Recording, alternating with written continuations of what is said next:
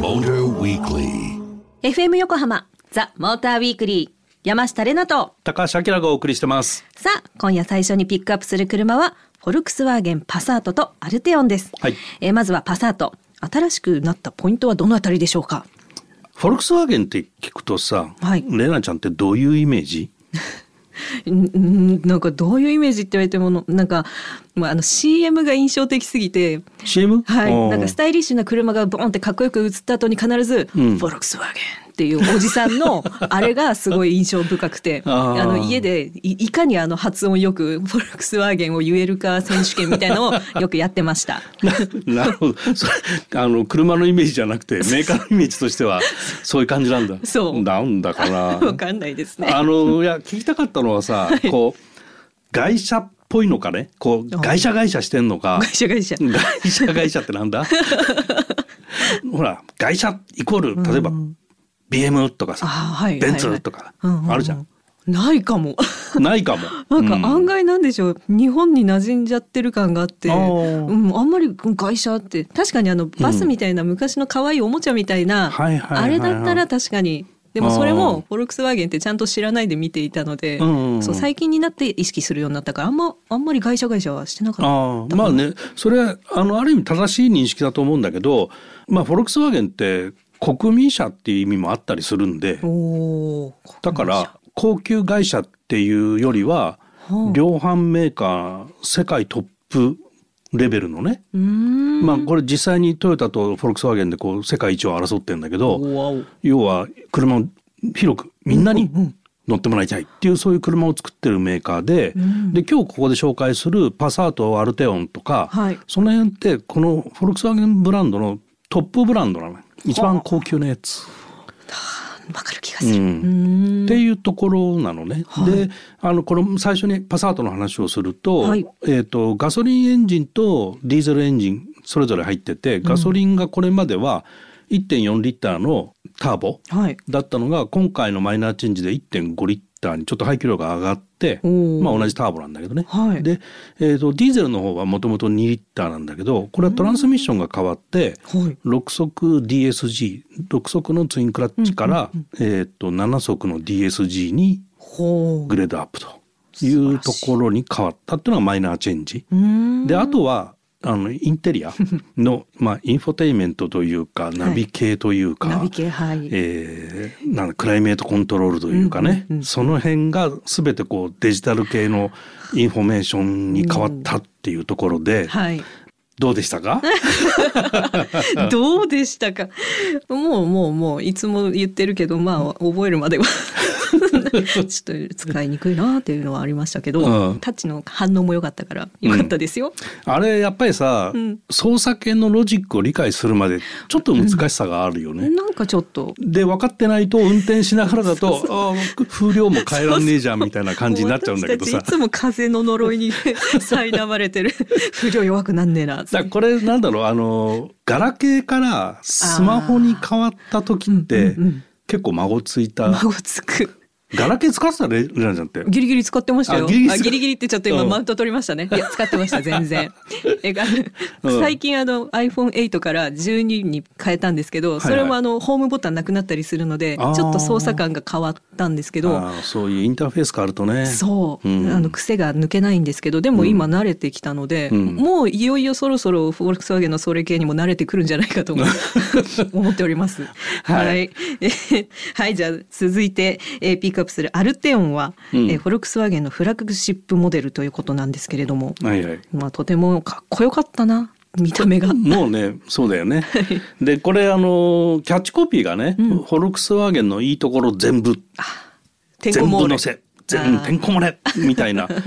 全部入ってますみたいなのがキャッチフレーズで、まあこれがフラッグシップアルテオンっていうのがね。はい。で、まあ、クーペタイプのシルエットの、うん。実はファストバックって言って、はい後ろが開くのよハッチバックみたく。あうん開いた。でそれとシューティングブレイクっていうこの2モデルうんにあのなったのね。ではいこれまでこのマイナーチェンジまではファストバックしかなくて、うんうんでファストバックはもう見た目セダンにしか見えないのよ。ああそういうことなんだ。そうそうそう。だ俺もね最初に日本に導入された17年だったかな？にこう見た時に、はいセダンだとばっか思って乗ってたのね。で写真も撮ってて、はいでふっと見たらあれ？と思って あれ？これ後ろ開くじゃんみたいな。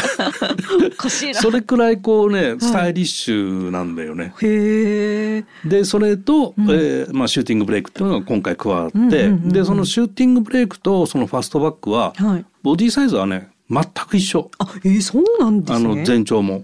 へえそこら辺もだからこのシューティングブレイク買っちゃえなと思うんだけど あの特に真横から見た時にね、うん。あのサイドウィンドウの天地、はい。上と下の天地がすごく狭いんで、うん。ウィンドウがちっちゃく見えるのよ、うんうんうん。だからすごいこうシュッとしてててかっこよく見えるんだよね。色も良かったな。色も良かったけどね。良かった。で長さがね、うん。全長が4870おーで幅が1875うん。で高さが1445ほうほうほう。でホイールベースが2835結構長いんだよね。長いですね。まああのサイズ的には D セグメント。D セグメント。D セグメント。D セグメントですね。うん。であの D セグメントっていうとまあ BMW3 シリーズ、ん。メルセデス C クラス、アウディ A4 ジャガー XE みたいなところが D セグメントなんだけど、これ全部プレミアムモデルなわけよ。で一番最初に聞いた量販メーカーってことなんで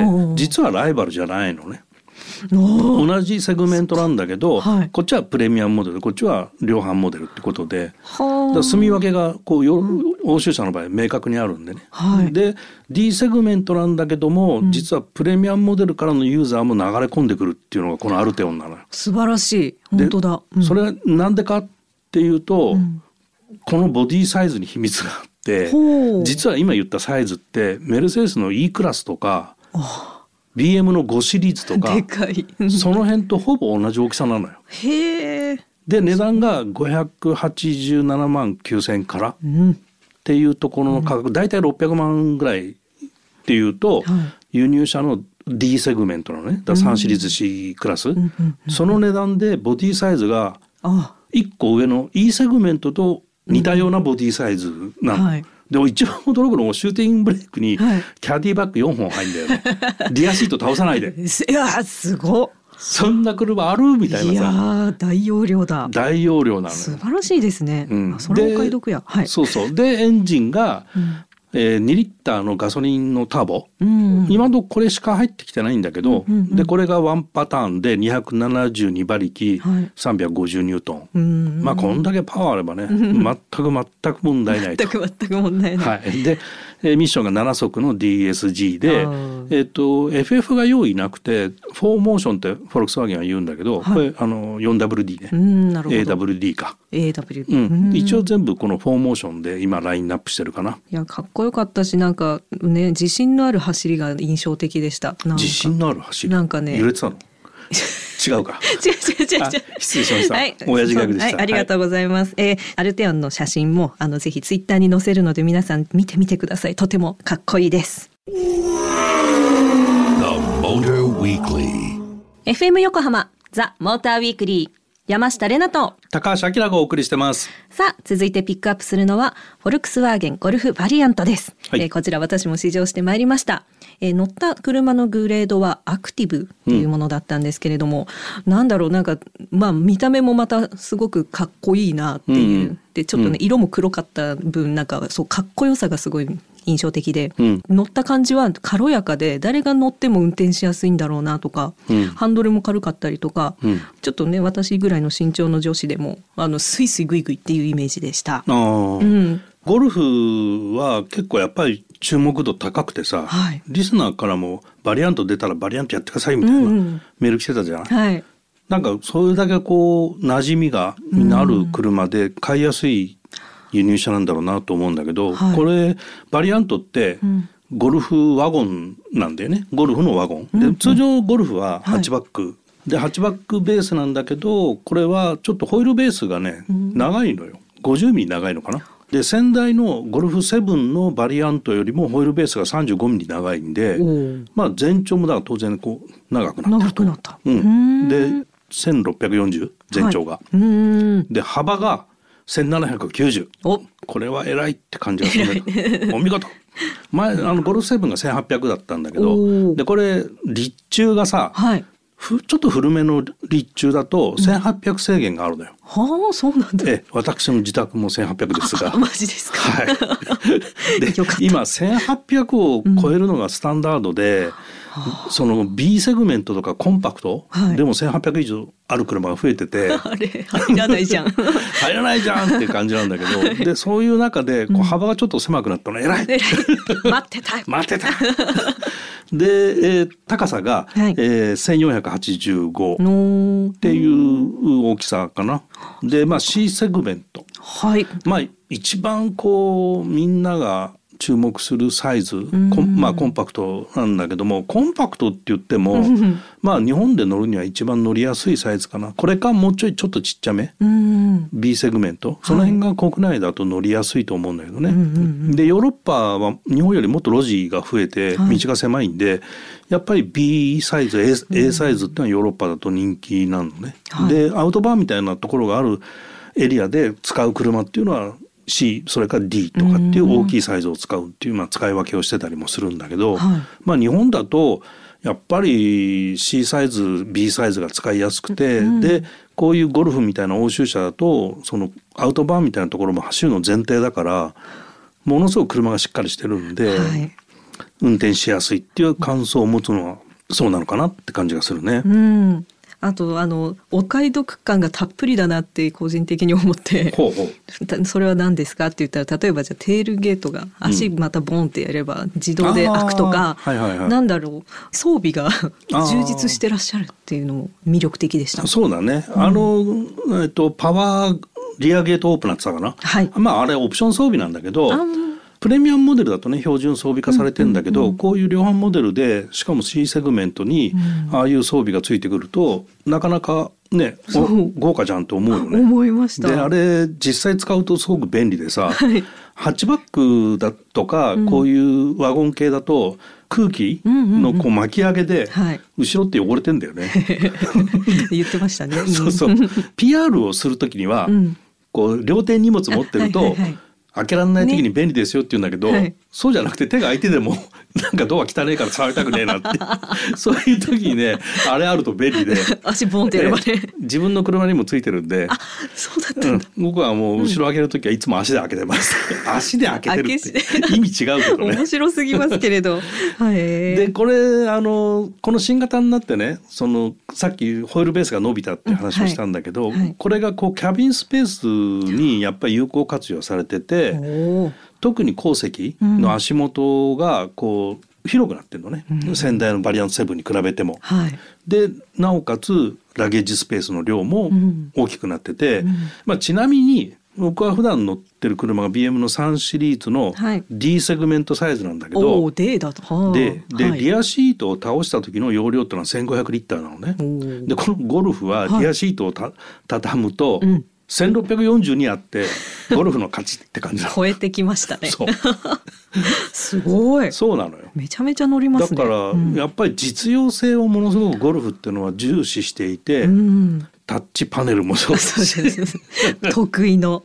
ええはいええでこれエンジンがね1リッターと1.5リッター、うん。今のところ2パターンもちろんこの後ディーゼルとかね、はいあとスポーティーモデルのあの GTI とか、うんうんゴルフ R とか高速モデルは出てくると思うんだけど、はい現状は1リッターと1.5リッターのえ ETSI っていう変わって、はいえー48ボルトのマイルドハイブリッド付きになったのね、お、最近話題の。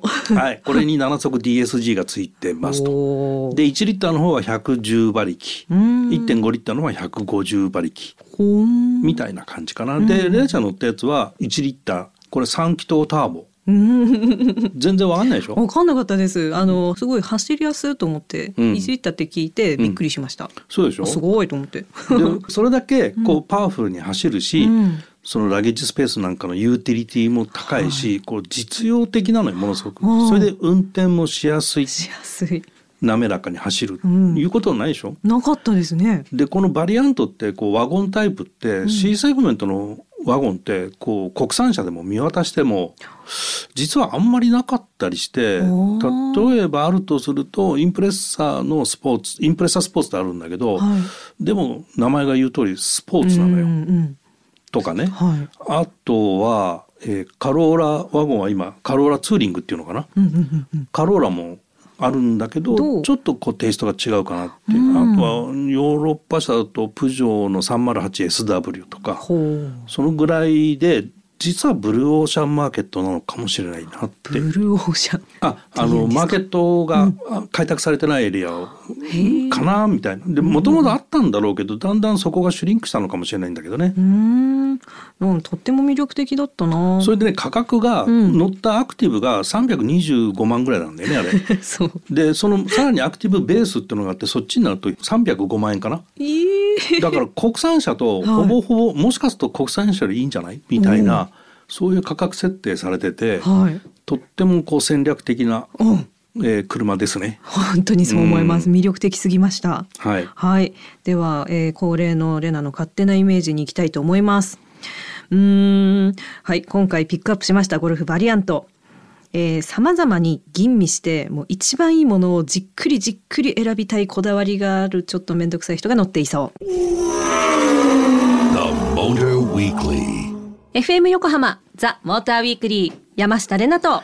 介護されたい高橋明です。介護されたいんですか？ええ。ああなるほど。はい、はい。じゃあ行ってきますね。はい。さあここからは皆さんからいただいたメッセージを紹介していきます、えーラジオネーム赤いピーマンと緑のパプリカさん ありがとうございますだ？